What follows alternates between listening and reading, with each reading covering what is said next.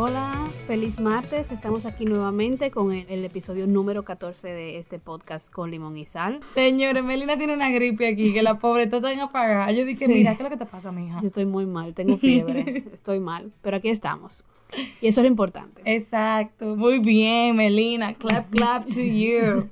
Señores, bienvenidos nuevamente. Siento que teníamos tanto tiempo sin grabar. Sí, es que eh, nosotros grabamos va- varios episodios en una sola reunión para poder eh, ocupar y cumplir con cada martes, porque tenemos mucho trabajo cada uno, y entonces como que para reunirnos Grabamos se, par, pero se toma su tiempo. la semana pasada, Jesús, ¿cuánto baraje hicimos? Hicimos. Sí. pero era baraje como por trabajo.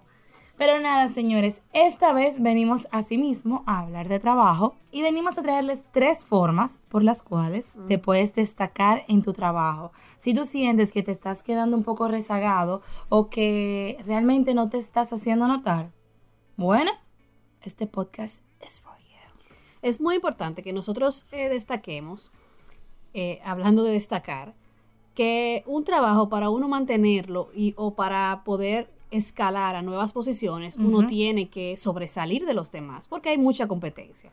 O sea, uno puede creer que es muy bueno y especial, pero afuera hay 10, Ocho 15, mil. 8 mil, en- de hecho en tu misma empresa, que se esfuerzan más, quizás no son igual de talentosos, pero se esfuerzan más y por eso son más eh, notorios y tienen mejor desempeño o tienen mejor quizás salario, se les toma más en cuenta y tú te quedas preguntando que qué tú haces o qué no haces que no te ayuda a, lograr esos objetivos. Por eso me encantó mucho este tema porque a mí me, desde siempre me ha gustado eh, hablar sobre lo que es destacarse, no solamente en el tema profesional, sino en el personal, pero aquí nos vamos a enfocar en lo que es el trabajo. Señores, a mí realmente este tema surge porque me llama mucho la atención. Donde yo trabajo, yo, yo tengo tres meses en, en mi trabajo nuevo. Y, y el camino para yo ir al carro es sumamente largo. Se me tomó como 15 minutos bajo el sol. O sea, cada carro que pase por ahí que me puedo dar una bola, yo me monto. Cuando yo comienzo las conversaciones con todo el mundo, es como que, ay, ¿cuánto tiempo tú tienes aquí? ¿Qué sé yo qué? Y me dicen, 15 años, 20 años, 25 años. Y yo como, wow, ¿y en qué posición tú comenzaste? En esta misma. Yo sé que sí o qué, que sí o qué. Ah, wow, eso es demasiado tiempo. Yo creo que de hecho tres años en una misma posición es demasiado. O sea, ¿cómo así? Madre. Mi cara como que se, se descuadraba, yo no sé. O sea, yo creo que ellos, di- yo ni siquiera entiendo cómo ellos no se daban cuenta cuando yo ponía la cara como que, ah, manita, qué pena por ti.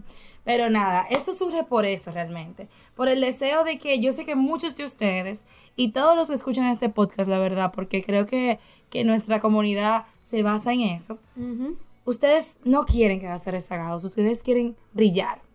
Y la primera forma de lograr esto es una que creo que todos nuestros jefes nos lo han dicho alguna vez en la vida. No suponer. El no suponer es que tú creías que no tenías que enviar un reporte porque lo enviaba finanzas y realmente era a ti que te tocaba. Cuando tu jefe te pregunte, mira el reporte de gastos que tú tienes que hacer y tú suponías que era finanzas que lo hacía, ¿cuál es tu frase? Ay, yo suponía que era Meléndez que lo entregaba. Ya, o sea, de una, tu jefe te fichó. Y lo primero que te va a decir es, no suponga, pregunta. Claro, porque es muy importante, señores, que uno no se quede con el tema de asumir cosas, sobre todo en el trabajo, porque las asunciones traen consecuencias. Y en este caso, es como dice Manuela, si tú pasas por la vida asumiendo en tu trabajo que otro va a hacer, que otro quita cosas. Por ejemplo, Exacto. uno ve un folder que tiene una información importante y lo deja ahí en vez de, de decir, bueno, esto debería ir del- al, al escritorio de mi jefe, quizás se le quedó, yo voy a asumir que ella se va a recordar, quizás eso se pierde y tú vienes y le dices, ay, pero yo lo vi en el escritorio tal, tal día, o sea, eso es peor que, que no decir nada, Que porque al final ahí. es como que, ok, tú lo viste y ni siquiera pudiste llevármelo o comentarme que lo viste. Y asimismo con esos procesos que se suponen que deben seguirse, aunque a ti te toque una parte de un proceso, si los demás, si tú te recuerdas de algo y depende de ti quizás recordárselo o, o cerciorarte de que los demás lo están haciendo, no te quita nada. Tú preguntar, mira, recuérdate que para el martes es la reunión, tenemos que tener todo listo, tú necesitas ayuda con, con tal información o ya tú tienes tal información porque es muy importante que lo tengas. O mira, recuérdate lo que dijo la jefa, que el viernes que viene tenemos que quedarnos hasta las 4 de la tarde. Cada quien tiene, o sea, es muy importante uno exteriorizar las cosas, no simplemente quedarse en que, ah, porque cada quien sabe lo que tiene que hacer, yo me voy a quedar callado y yo voy a hacer lo mío nada más. No le coja miedo a las preguntas. Porque créanme que más vale una persona que pregunta que uno que se quede callado. Y más gana una persona que pregunta que uno que se queda callado. Porque lo único que tú vas a perder preguntando es que en algún momento te digan no o te pongan una mala cara. Pero en el momento en el que tú fallaste diciendo, ay, yo asumí tal cosa, créeme que eso, te, eso te va a pesar muchísimo más. Pero señores, si ustedes se dan cuenta, así como decía Melina, va el asumir va mucho de la mano por el seguimiento. Si tú eres una persona que da seguimiento constante, créeme que tú vas a ser una persona que no asuma tanto las cosas. Porque cada traspaso de tu trabajo, aunque tenga que ver con otras personas, tú vas a estar detrás. Y eso directamente elimina el asumir, el suponer, el creer que. Eh, una cosa que yo quería agregar era que también, si ustedes se fijan, las personas que usualmente progresan en un trabajo son las que son, como nosotros le llamamos, los trascendidos. O sea, los que siempre están como que poniéndose adelante, los que siempre están un paso delante de, lo, de, toda la situación, lo que, los que adivinan lo que, las cosas que van a pasar, los que eh, indican cosas que pueden pasar y los que siempre están proactivamente trabajando. Entonces uno tiene que hacer eso. Para ser proactivo uno tiene que dejar de estar en su zona de confort y empezar a actuar y, empezar a ver más allá. Eso también es, un, es parte del no asumir. Exactamente. La segunda, señores, es una muy importante y que incluso aprendí este fin de semana en una conferencia que estuve. Es aprovecha esos momentos en los que tú puedes tener tu spotlight Miren, esta frase vino de una presidenta de una empresa muy importante aquí en República Dominicana. Y ella tenía razón. Ella lo que comentaba era, si tú estás en una reunión y solamente dos personas están llevando la batuta de, de la conversación entera, adivina quién está perdiendo. Tú. Tú y solamente tú. Porque, nuevamente, señores, el que no habla no se expone. El que no habla no lo toman en cuenta. El que no habla no, no va a ser tomado en cuenta para ninguna posición superior, para un trabajo en el que tú te puedas desempeñar de otra forma y puedan reconocer algunas aptitudes que tú tienes y que, la, que tu jefe no sabía. El que no habla no se ve. Y algo que yo aprendí con la experiencia, cuando ustedes tienen una idea, señores, no dejen que el otro se las diga por ustedes. O sea, ah, mira, yo tengo una idea y se la dejaste al amigo, le dijiste, mejor dísela tú en la reunión. No, mi hermano. Ese es su momento para usted demostrar que usted también es capaz de, hacer, de, de, de, manejar eh, eh, eso, ese trabajo que te mandan o quizás algo más algo mejor. Entonces, si en ese momento tú tienes timidez, ah, yo no quiero hablar o yo no quiero y siempre le pone al otro a que diga por ti, entonces al final primero la idea no va a ser tuya, va a ser del otro, siempre va a quedar el otro como el que más sabe, el que más opina, el que más sugiere y segundo, tú vas a quedar como una persona tímida y, y lamentablemente a una persona tímida no, no destaca, porque al final para tú poder eh, destacar en el trabajo y para poder tener mejores oportunidades, tú tienes que ser fearless, o sea, tener como agallas para eh, enfrentar las cosas. Y déjeme decirle, señora, que al final, si ustedes son personas tímidas y, o sea, como que full, es muy chulo decidir que, ay, tú eres tímido, cámbialo. Es muy chulo decirlo. Pero créame que si ustedes son personas tímidas, tómense el trabajo como si fuera un teatro. Ustedes se despiertan en la mañana y lo primero que van a decir es luz, cámara y acción. Y a darle. Ustedes toman una aptitud como si, si, si ustedes sienten que no pueden decir una idea, pues entonces juega con tu alter ego y haz que tu alter ego lo diga. Ese, ese ese personaje detrás que tú tienes detrás de ti, que te está diciendo la idea, que te la está poniendo en tu cabeza, pero tu timidez no deja que salga más allá de tu boca, esa es la persona, ese personaje es el que tú tienes que sacar a pasear al trabajo para tú poder destacarte y crecer. Yo puedo decir eh, que tengo una experiencia personal cuando yo era pequeña, o sea, muy niña, yo era súper tímida. De hecho, cuando yo a mí me tocaba hacer algo en el colegio, o participar en lo que sea hasta que me llamaran, yo empezaba a llorar. Pero a mí me ayudó mucho el hecho de que me involucraran en cosas donde yo tuviera protagonismo. Entonces en el trabajo uno tiene que tener protagonismo, aunque sea mínimo.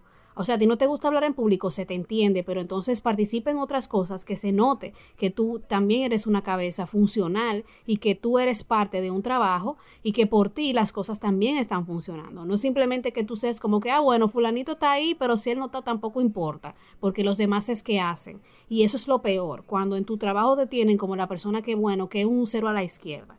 Y eso que decía eh, Manuel al principio, de personas que tienen 20, 25 años, es simplemente por eso, porque se quedan sin aprovechar el spotlight que tienen y simplemente se quedan haciendo su trabajo y la empresa entiende, bueno, tú eres bueno para hacer eso, pero quizás tú no puedes hacer más nada, te voy a dejar en ese puesto porque a mí ni me quita ni me pone de eh, eliminarte de ahí. Exacto. Entonces, señores, al final ya tenemos dos. La primera, no asumas, no supongas, no creas nada. La segunda es aprovecha tus spotlights. Y la tercera es no te conformes con tu descripción de puesto. Mi gente, si ustedes se dan cuenta, todo lo que hemos estado diciendo se concluye en esta última frase. Porque todo, todo lo que tú hagas para destacarte, créeme que no está en tu descripción de puesto ay, mira, tú tienes que llegar todos los días de 8 a 5, eh, resolver tal y tal cosa, tal y tal cosa, tal y tal cosa y tal y tal cosa. Eso no te va a llegar a ningún lado. Eso simplemente va a hacer que tú seas estable en tu trabajo. Pero nunca va, nunca va a ser el hecho por el cual tú te destaques. ni que te promuevan. Ni que te promuevan, exactamente. Eso es lo que queremos decir, eh, señores. Sí, yo lo sé. A ustedes no le están pagando porque hace más después de las 5. Pero si ustedes pueden enviar unos correos que tenían que enviar a último momento y, y, tú no lo quieres enviar ahora porque son las 5 de la tarde, mi hermano, usted está muy mal. Claro. Siéntese, envíe su trabajo y cúmplalo con lo que tú tienes que hacer. Que créeme que tu jefe va a valorar muchísimo, muchísimo más el hecho de que tú te sentaste ahí y no te fuiste para tu casa a Que tú resolviste y lograste todo el cometido, todo lo, lo que tú tenías para cumplir en ese día y más. Y sáquese de la cabeza, señores, el hecho de que a mí no me pagan para eso. Vuelvo y repito lo que les dije al principio y es real. Ustedes pueden ser el más pro en la universidad, pueden ser el que mejor sacó nota en el colegio. En las empresas eso no le importa a nadie. A, las, a los jefes lo que le importa es la persona que no dice, a mí me pagan para esto nada más. Es el que dice, yo lo puedo hacer, yo sé hacerlo, yo aprendo. ¿Por qué? Porque en un momento puede aparecerse la oportunidad de que el puesto que tú quieres, esa persona se vaya de licencia y tú seas el que pueda cubrirlo. Y quizás ese es el momento que digan, conchale, pero fulano lo hace mejor que el que estaba y te lo puedan dar a ti. O quizás digan, bueno, fulano puede hacer eso y puede hacer algo mejor, entonces te promueva. Entonces sáquese de la cabeza eso de que, ay, a mí, a mí yo soy, yo vine como asistente, yo no puedo hacer más nada. O sea, no, olvídense de esa vaina. Y ustedes saben qué otra cosa, aprendan de absolutamente todo. A mí no hay nadie que me diga, o sea, a mí ahora mismo en mi trabajo, no hay nadie que me diga de que, ay Manuela, eh, mira, no, te, te, atrasaste en tu trabajo porque yo no te pude cumplir. No, manito. Tú te vas a sentar ahora mismo y tú me vas a decir cómo se hace y yo lo voy a hacer. Porque yo no me voy a atrasar ni, me voy, ni voy a quedar mal por ti. Pero en el momento de que pregunten, Manuela, ¿tú sabes cómo se...? Manuela, no encuentro a fulano. Y yo, ah, no te preocupes, vamos a sentarnos, ven que yo te explico. ¿Ustedes saben lo que vale eso? Y yo les voy a decir otra cosa. Aprendan también em, los procesos que tienen que ver con su trabajo em, de manera independiente, o sea, no de manera indirecta, mejor dicho. Les voy a poner un ejemplo para que entiendan. Yo trabajo en marketing digital. Yo manejo las redes de un político.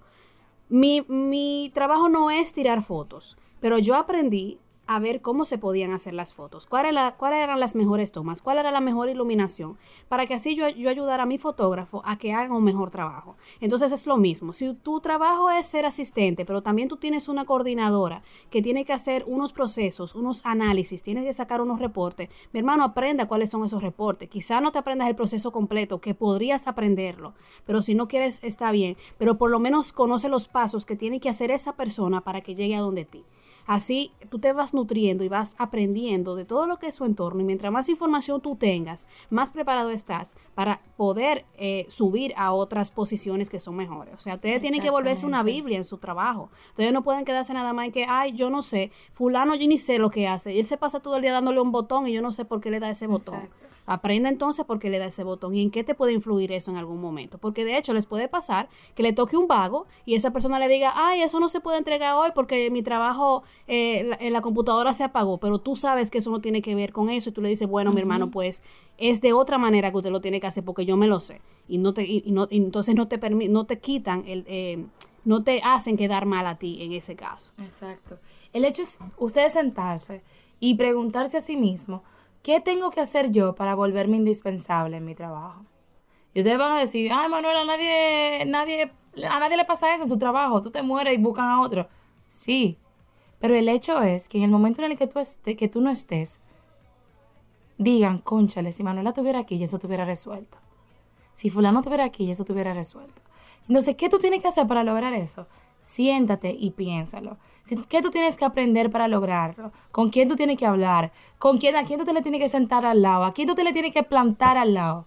Porque muchísimas veces pasa eso, mi gente. Hay veces que tú dices, no, conchole, yo no tengo que estar bregando con esta gente tanto para, para lograr que mi trabajo salga y esté listo.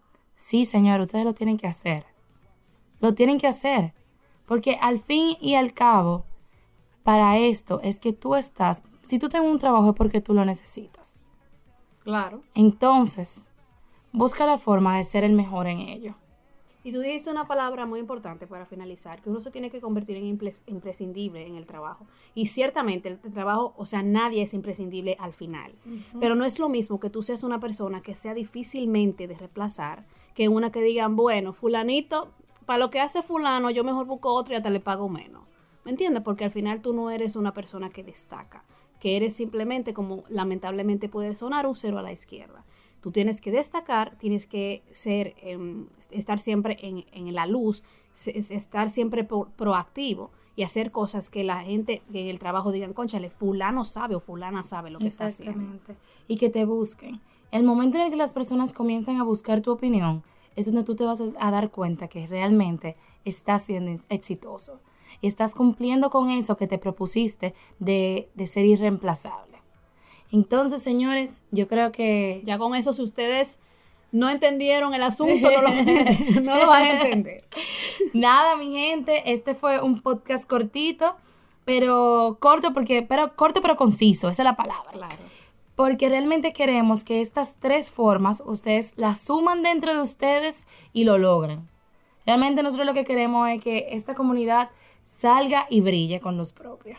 Eso es así. Así que pongan eso en práctica y van a ver que les va a ir súper, súper mejor en el trabajo.